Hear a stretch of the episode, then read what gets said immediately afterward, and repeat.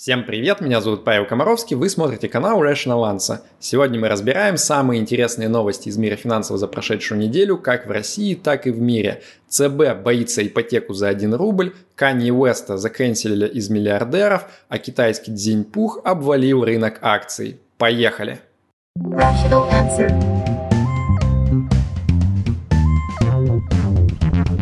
Rational answer. СПБ биржа разблокирует активы с 31 октября. Инфа 100%. Не успели мы с вами в позапрошлом выпуске новостей порофлить на тему того, что СПБ биржа все время чего-то там обещает российским инвесторам, а потом эти обещания твердо и четко не выполняет, как ребята спешно установили самую финальную и крайнюю дату для окончательного решения вопроса, вопроса, прошу прощения, частичной разблокировки ценных бумаг – в общем, в понедельник, 24 октября, представители биржи сказали, что никак не позднее 31 октября на СПБ бирже станут доступными для биржевых торгов аж 680 бумаг с общей стоимостью более 300 миллионов долларов. И сколько бы вы думали потребовалось времени СПБ биржи, чтобы выпустить опровержение на эту новость, 5 дней, ровно через 5 дней в пятницу, они сказали, что никакой разблокировки 31 октября ждать не стоит. Нет, она, конечно же, будет, но как-нибудь потом. А когда точно, дату пока не называют, ну, видимо, чтобы не сглазить. А, мне это все немножко напоминает знаменитую философскую опорию Зенона про Ахиллеса и черепаху. А, ну, вы помните, чему нас учили древние греки, что вот как бы быстро Ахиллес не бежал за черепахой, к тому времени, как он достигнет того места, где черепаха обещала ему разблокировать его акции, черепаха успеет немножечко дальше уже отползти. Поэтому догонит ли он ее в итоге, непонятно. В Госдуму внесли законопроект о защите русского языка от чрезмерного употребления иностранных слов. В пояснительной записке там говорится, проект федерального закона предполагает недопустимость использования иностранных слов, за исключением не имеющих общеупотребительных аналогов в русском языке, перечень которых содержится в нормативных словарях. В общем, хочу сказать, что всем, кому нравятся акции, дивиденды, байбеки, депозитарии, фьючерсы и крипта, в общем, надо отвыкать от всех этих слов, потому что впору уже объявлять конкурс по придумыванию самых лучших славянских аналогов для этих привычных нам финансовых терминов. А я, пользуясь случаем, хочу предложить вам подписаться на мой дальний письменный жолоб «Премудрый ответ», где я баю про личные богатства, доходные вложения и тайно деньги. А ссылка будет в описании внизу. Теперь только так, братушки мои. Rational answer. Центробанк испугался ипотеки за 1 рубль. Не успела Набиулина только-только грозно зыркнуть в адрес тех, кто выдает новомодную ипотеку под одну сотую процента, которую мы разбирали пару недель назад в выпуске, как поднял голову новый враг – ипотека с платежом в 1 рубль. И вот э, Центробанк сразу же увидел в этом какие-то гигантские риски для финансовой стабильности, надувание пузыря на рынке недвижимости, ну, в общем, вы все это знаете. Идея тут в следующем. При покупке строящегося жилья раньше люди были вынуждены брать ипотеку сразу на полную сумму и платить проценты, обливаясь горючими слезами, которые тикать начинали, конечно же, сразу. А сейчас ряд банков в сговоре с застройщиками, конечно же, придумали новую тему. А, такая вот двухуровневая ипотека. То есть вы сначала берете а, первый транш на 100 рублей, пока еще квартира только строится, и выплачиваете аж по одному рублю каждый месяц. И только когда квартира наконец-таки уже сдается, вы берете вторым траншем основную сумму и платите уже по обычному, ну то есть вот стандартный конский платеж, который бывает по ипотеке. А, ну и мне кажется, Эльвира Схибзана нормально же придумали, что вы ругаетесь, пусть люди в конце концов уже купят эту хату в кредит без каких-то диких переплат процентов. В общем, я не вижу каких-то причин ругаться на такую ипотеку, мне кажется, ну, норм. Rational answer. ЦБ сохранил ключевую ставку на уровне 7,5% годовых. До этого Эльвира Сахибзадана непрерывно ее снижала с марта, а вот сейчас решила, что все уже приехали. Инфляция начинает потихоньку э, ускоряться, так что лучше взять паузу, скушать Твикс и посмотреть, что вообще будет дальше. Эта новость заставила где-то грустить одного печального Дерипаску, который очень хотел, чтобы Набиулина снизила ставку до 5%, потому что он недавно статью выпустил на тему того, что вот только это поможет ослабить рубль, победить рецессию и вообще спасти Россию. А сейчас, получается, уже никакой надежды с его точки зрения, похоже, и нету. Rational answer. Европейский Центробанк поднял базовую ставку до 2%. А во второй раз уже в этом году ЕЦБ поднимает ставку на 75%. Ну и пока ребят немножко отстают по траектории поднятия ставки от своих американских коллег, потому что ФРС уже дотянули до 3,25% и, скорее всего, на днях еще и до 4% сразу же поднимут. А при этом европейские регуляторы обещают продолжать хайкать ставку вверх до тех пор, пока не достигнут целевой инфляции в 2%. А какая сейчас инфляция в еврозоне, спросите вы? А почти 10%. Так что, судя по всему, поднимать ставку еще придется долго, и основная доля экономических болей и страданий еще впереди для Европы, увы. Если вы в этом году уехали из России, то вы должны знать, что мало вывести все свое имущество, деньги там и так далее. Нужно еще по итогам года разобраться и понять, а где же вам необходимо заплатить налоги. Этот вопрос на самом деле не такой уж простой, потому что там зависит от того, когда конкретно вы уехали, откуда вы получаете доходы и так далее. В общем, выход этого выпуска новостей поддержали мои кореша из юрфирмы Бусько Краснов. Они в этом году выложили в открытый доступ свой культовый налоговый гайд для цифровых кочевников, где расписывается вот все эти вопросы в очень подробном виде. Его скачало какое-то безумное количество людей, там под 200 тысяч, ну и не зря, потому что он реально прикольный. Я его многим своим товарищам рекомендовал всегда. А сегодня они выпускают заапдейченную новую версию этого гайда с учетом всех новых нововведений в законодательстве. В общем, рекомендую зайти по ссылке в описании и заценить у них этот гайд на канале. Новая версия, кстати, вот она платная сейчас, а старую можно до сих пор скачать совершенно бесплатно, что я вам рекомендую сделать, хотя, в общем-то, и заплатить за такое, наверное, не жалко. Rational answer. Потолки вышли из моды. США заявили, что они пока не будут вводить анонсированный ранее потолок цен на российскую нефть на уровне 60 долларов за баррель.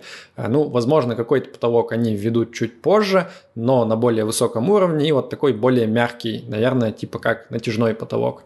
В качестве симметричного ответа Минфин РФ заявил, что он не будет вводить потолок на уровень зарплат менеджеров госкомпаний. Раньше обсуждалось, э, ходили слухи, что вот якобы хотели ввести э, предельные ограничения на зарплаты для топ-менеджеров госкомпаний на уровне трех зарплат Мишустина, э, то есть на уровне 30 миллионов рублей в год. Ну, come on, ребята, это смешно. Даже не полмиллиона баксов. Ну, какой уважающий себя топ-менеджер госкорпорации на это согласится? Цукерберг терпел и вам велел. Для экстремистской, по мнению российского суда, организации Meta настали тяжелые времена. После выхода свежей отчетности ее котировки обвалились почти на 25%, а общее падение с предыдущего пика в том году составило уже 75 почти процентов. Выручка у компании падает, расходы растут, ну и в итоге прибыль сократилась почти что вдвое. На звонке с инвесторами сам Цукерберг сказал, что надо просто потерпеть, но сколько надо терпеть, он почему-то не уточнил. Э, ставка компании на метавселенную Horizon World пока не оправдывается. Э, Цукерберг ожидал, что к концу 2022 года там будут тусить э, полмиллиона человек уже, но пока почему-то только 200 тысяч там зарегистрировалось. При этом из анализа самой компании следует, что вот большинство из тех, кто успел потусить в этой метавселенной, они почему-то не спешат туда возвращаться. Ну и неудивительно, ведь там людей по-экстремистски лишают ног. Да. Илон Маск наконец купил Твиттер. Это не учебная тревога, повторяю, птичка свободна. Илон Маск решил не брать особое время на раскачку, заявился в офис Твиттера с раковиной в руках, поменял био в Твиттере на главный по твитам и заодно уволил всех топ-менеджеров компании. А еще пишут, что в пятницу всем программистам Твиттера пришло уведомление, что нужно срочно распечатать на листочке бумажки весь написанный ими код за последний месяц и явиться на ковер к новому боссу, чтобы он там устроил жесткое код-ревью. Э, не сообщается, бывали там рекомендации сразу взять с собой баночку вазелина, или эта услуга предоставлялась бы уже по приходу в офис нового босса. Но как бы то ни было, потом это распоряжение отменили, сказали бумажки все эти порвать, но осадочек, как говорится, остался, э, потому что ходят слухи, что Маск обещает уволить до 50% всего персонала Твиттера, э, причем не абы как, а вот сделать это в крысу одним днем 31 октября.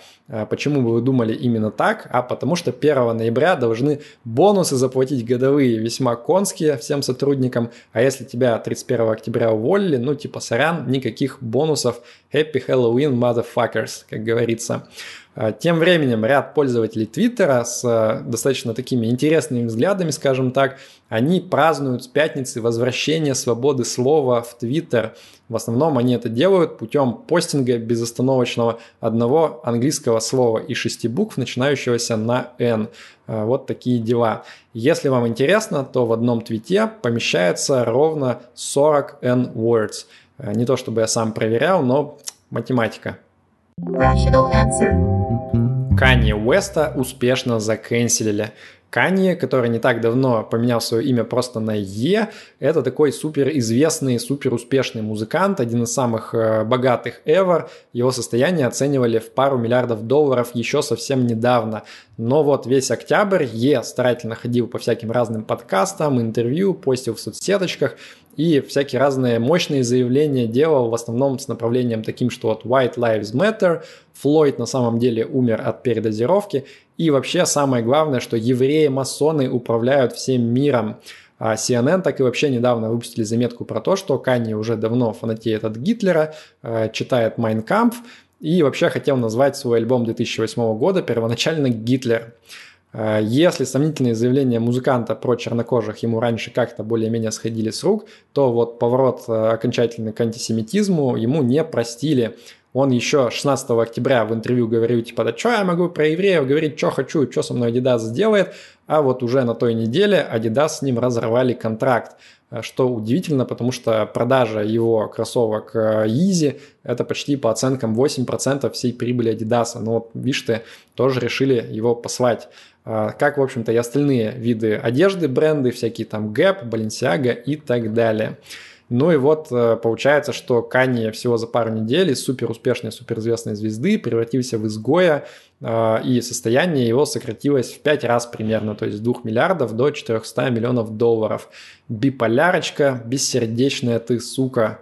Ну, это референс к тому, что Канье Уэст вроде как страдает немножко от этого недуга, и раньше говорил о том, что таблетки он не принимает, ну потому что зачем? Ну вот, видимо, затем. Си Цзиньпина переизбрали на третий срок. Китайский генсек остался в кресле еще на 5 лет, а вместе с ним там засели э, в политбюро еще и всякие прочие его кореша. Ранее в Китае действовал запрет на нахождение у власти более двух сроков подряд, э, ну, чтобы не допустить культа личности. А вот недавно это требование отменили. Какое прекрасное совпадение, да? Э, кстати, если вы не знали, э, очень многие пользователи интернета считают, что Си Цзиньпин очень похож на медвежонка Винни-Пуха, поэтому этот диснеевский персонаж якобы считается персоной нон-грата в Поднебесной. Как бы то ни было, финансовые рынки на это событие, на эту новость отреагировали крайне негативно. Индекс китайских акций обвалился за неделю на 8% почти, достигнув э, минимума с 2008 чуть ли не года. А всякие разные техкомпании вроде там Baidu и Alibaba, которые котируются на американской бирже, они вообще и подавно упали еще сильнее. А при этом получается интересно, что вот Китай уже почти 20% э, в структуре мирового ВВП занимает, но вот если брать структуру по капитализации рынков акций, то у него всего лишь больше 3%.